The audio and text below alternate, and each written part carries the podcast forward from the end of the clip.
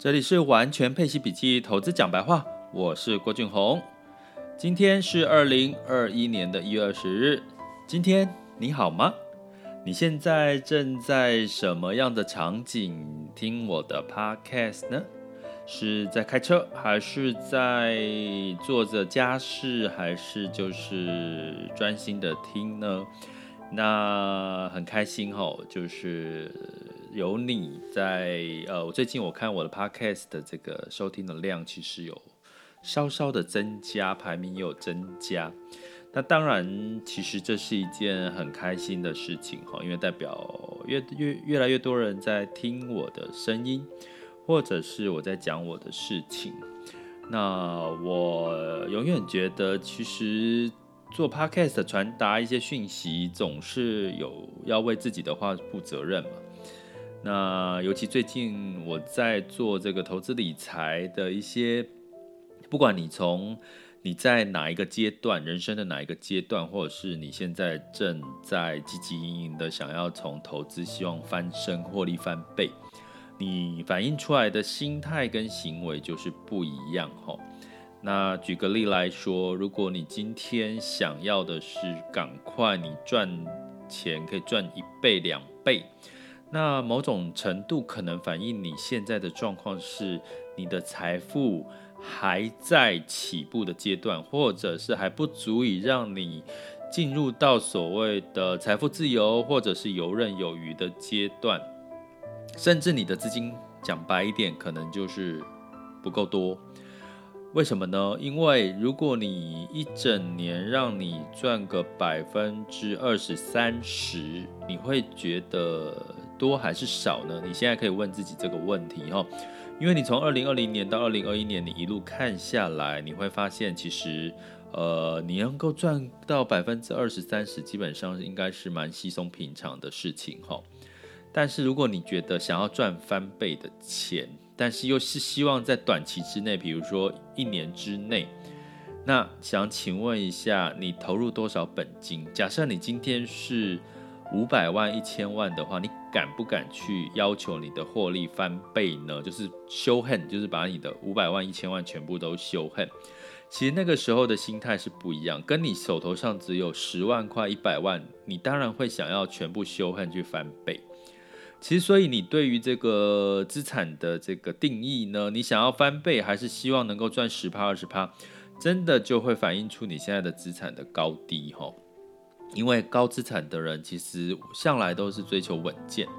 他不去看这个股票的大涨大跌的这个这个吸引的魅力哈。那如果你还是比较是。完全是希望你买一只股票，希望它涨翻倍，好像台积电从五百、六百、六百八十八、八百，现在被喊到一千了，吼。那我是乐观看待哦，因为其实我觉得有两个层面，台积电对台积电来讲是好事，是它在这个资本支出，它在未来的领先的地位，五纳米的地位，甚至未来的三纳米。再加上未来的互联网趋势，不管是手机的应用，不管是后台、哈云端的这个处理的部分的一些相关的这个半导体的需求，然后再加上这个哦苹果的这个相对的未来发展需要用到台积电的部分嘛，哈，然后所以这种种的它的基本面其实是很乐观可以期待的。那你对照特斯拉已经涨了那么多倍的情况下，那台积电从六百多涨到一千，其实好像也不为过，因为第二个因素就是在资金泛滥的情况下，哈，但但是这中间会不会有过程？它总不可能顺顺顺顺遂遂的一路涨嘛，哈，它总要有一些市场修正。所以如果你今天的资金是一千万，你敢不敢全部去买台积电？诶，那如果你敢的话，麻烦请你在这个留言给我好不好？让我知道下你是敢，如果你有手头有一千万，敢全部压台积电的吼。那所以我们就讲到为什么我们要提到做资产配置嘛，就是因为你其实是从人心的角度，就是说你当你有一定的资产，你不你绝对不会敢全部的钱都压到这个呃所谓的投机或者是高风险的资产吼。所以这个时候你就会配息一些像呃债券类或者是分散在不同的区域。好啦，那我今天为什么会稍微语重心长去聊这些？哈，其实要聊的话题就是，我最近也有朋友跟我说，因为有一些呃投资股票的，他会发简讯嘛，他会发 LINE 告诉你说，我现在有一些荐股哦，就推荐股票哈，然后你就要加入哈，那个股票可以翻十倍。那请问在座的各位，我讲两个话题哈，一个是如果现在如果他可以让股票翻十倍。其实他就自己借钱，都钱不够，自己去借钱，因为现在利率那么低，借钱去买股票翻十倍不就好了吗？他为什么要来大费周章的发个简讯或做任何可能冒风险的事情，然后吸引你去花钱去买他的课程或者是内容呢？好，所以呢，我向来觉得，其实一直用这个大幅度的投资报酬率这样子的一个诉求。是可以的，可是你求心安理得了哈。就像我在跟各位讲这些事情的时候，我说对自己说的话要负责任。所以呢，其实有没有人会被吸引去？当然会哈。可是呢，我就提醒各位，第一个，他善他用了不，比如说他假借什么什么的名义哈，那去发了这个讯息。第二个，其实我看到的是他，比如说他讲到栏目。栏目其实有一些用语哈，都比较是一些呃大陆地区的一些用语。那这中间可能会不会有一些的一些嗯，就是你可以从一些蛛丝马迹去去找到这件事情是是不是正确的哈。那所以我会建议各位，其实羊毛出在羊身上哈，也就是说，当你发现有一些好康的获利十倍哈，你荐股然后让你标股获利十倍，那这种这种话你就你就。知道，其实如果有这么好康的，它不需要拿出来告诉你，他自己默默的暗扛在心里就好。这是人类，不是吗？人类不就是有好康的，你中了那个大乐透，你会把它到到处讲吗？你找到一只股票可以飙十倍，你会到处跟人家讲吗？这样的心态哈，你用这样的心态，所以我反反推回来，如果你被它吸引的某种程度，可能就是你现在嫌你的资产不够，你希望赶快翻身嘛，你希望赶快翻身，你所以你就用这个方式去去希望他就吸引到你了。有时候是互相吸引的这个哦，就是你说诈骗集团哦要骗人，就是骗那种你就是中了他的那个，他就是呃吸引到你的痛点哈。那所以呢，在这个资金银，我要讲的一个事情是，现在资金银卡吧，好，就是资金到处泛滥。叶伦哈，我们再讲回叶伦哈，他现在未来的准财政部长叶伦，他过去在这个联准会主席，他是很温吞的哦，他是鸽派的一个做法哦。他现在突然要再跟各位讲说，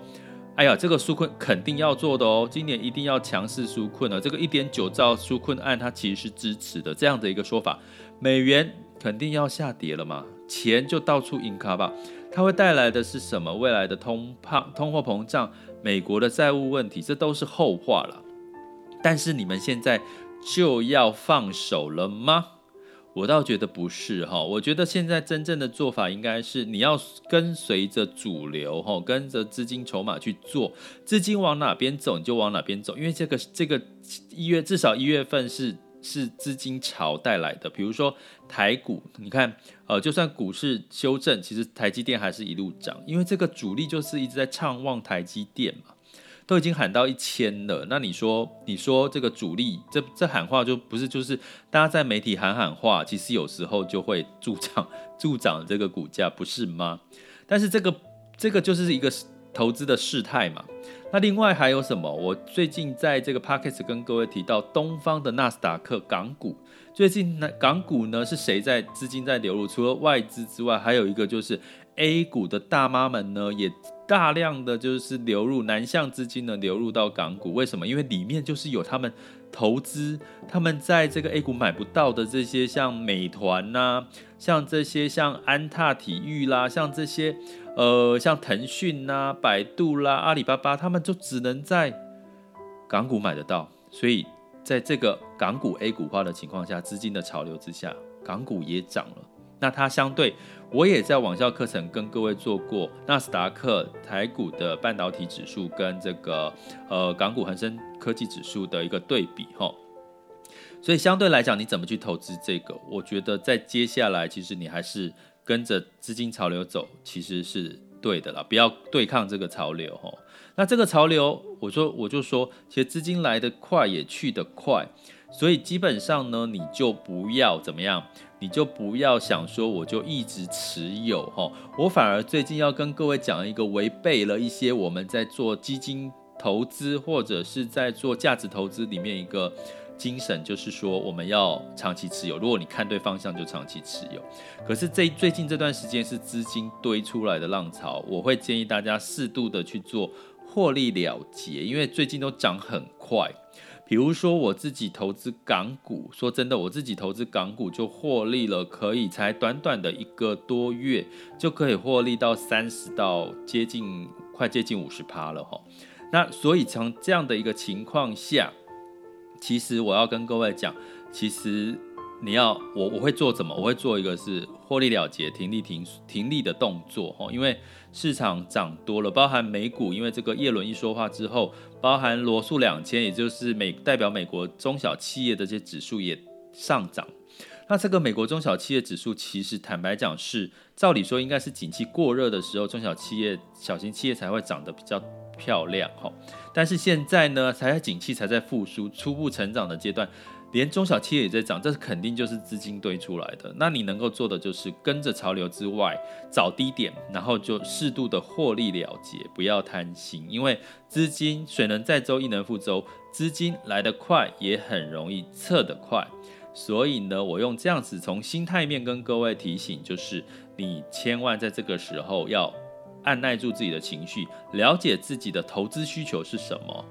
如果你是投机，好，那你就去做投机。应该我的 podcast 你也不会。如果你是投机的话，我的 podcast 你应该不会听吧？会听我的 podcast 的，会听我的这个节目的，应该都是比较追求稳健的吧？哈。但是稳健当中有没有机会在最近的时候多赚一些呢？多赚一些收益，我觉得是有的哈。跟着资金顺势而为，但是适度的做获利了结，这就是我要给各位。在这段时间的一个提醒，好，那你可以在我的网校学习完整系统化的这些掌握市场的一些呃重要的一些技巧，然后呢，你也可以加入社团，然后我们社团最近会会有直播，开始会有一些直播分享，然后我们的新闻简报训练各位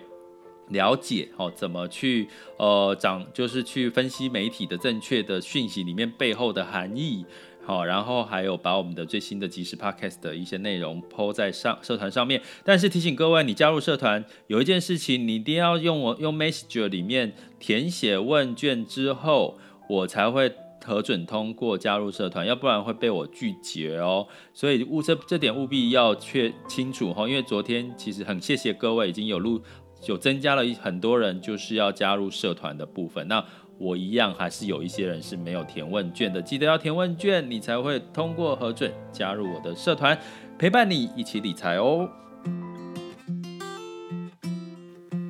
接下来进入到二零二一年的一月二十日，全球市场盘势轻松聊。好了，那在美股呢，周二是上扬的哈，因为这个准财政部长叶伦呢，在国会议员说。我们一定要全力的支持财政纾困方案，能帮助美国这个经济体度过这个衰退危机。所以道琼、纳斯达克上涨最多一点五三，哈，道琼 S&P 五百分别上涨零点三八到零点八一。那欧洲两样情呢，哈，在这个昨天美股休市，欧洲上涨的情况下，欧洲今天反而是下跌了，因为财报陆续公布喽，提醒各位哈，所以零售、油、旅游跟银行可能相对财报都会预期不好，再加上一些封城的关系，所以泛欧整体欧洲是下跌了，小跌了零点一九，泛欧六百。那跌幅比较深的是法国零点三三，德国是零点二四。雅股的部分呢，当然在台湾加权指数呢，在台积电上涨的情况下上涨一点七，但是日经指数上涨一点三九。可是你会觉得台股涨很多吗？我在这边跟各位讲哦，香港恒生指数上涨了二点七，创业板指数上涨了二点零六。那目前创业板在今天开盘的时候，A 股的创业板呢，一样是上涨了三个 percent 哦。所以基本上呢。其实目前呢，可能大家可以慢慢把注意力转移到这个其他的市场。那目前的台湾加权指数呢，是来到一万五千九百三十三，上涨了五十六点。那台积电呢上涨了十九块钱，来到六百四十六哈。那所以呢，跟我们讲的是不是就是这个前面的分析可以提供给各位参考？能源的部分上涨二点一哈 percent，来到布兰特原油上来到五十五点九。那当然是美元相对会走弱啦，因为这个连叶伦财政部长都这样说要纾困了。那当然货币宽松，再加上美元贬值。那提醒各位，我们前几集的这个网校每周带你玩转配息里面有提到，你怎么善用。用汇率去避开这个美元降低的风险，因为台币跟其他的货币，其他的货币是升值的哦。其实新新市场货币升值，你怎么去善用这个部分去提高你的配息的收益？这个部分呢，请到我的网校来听课吧。那金价的部分呢，上涨零点六，来到一千八百四十嘛。好，那美元下跌的关系，所以美元指数来到九十点五，哈，稍微下跌了。那新市场的货币普遍是上涨的。值得提醒各位的，最近像欧欧元的这个流入状况比较多哈，所以相对来讲，应该就是这个美元的这个纾困方案造成美元下跌、欧元上涨的一个原因哦。这里是完全配息笔记投资讲白话，我是郭俊宏，关注并订阅我，陪你一起投资理财。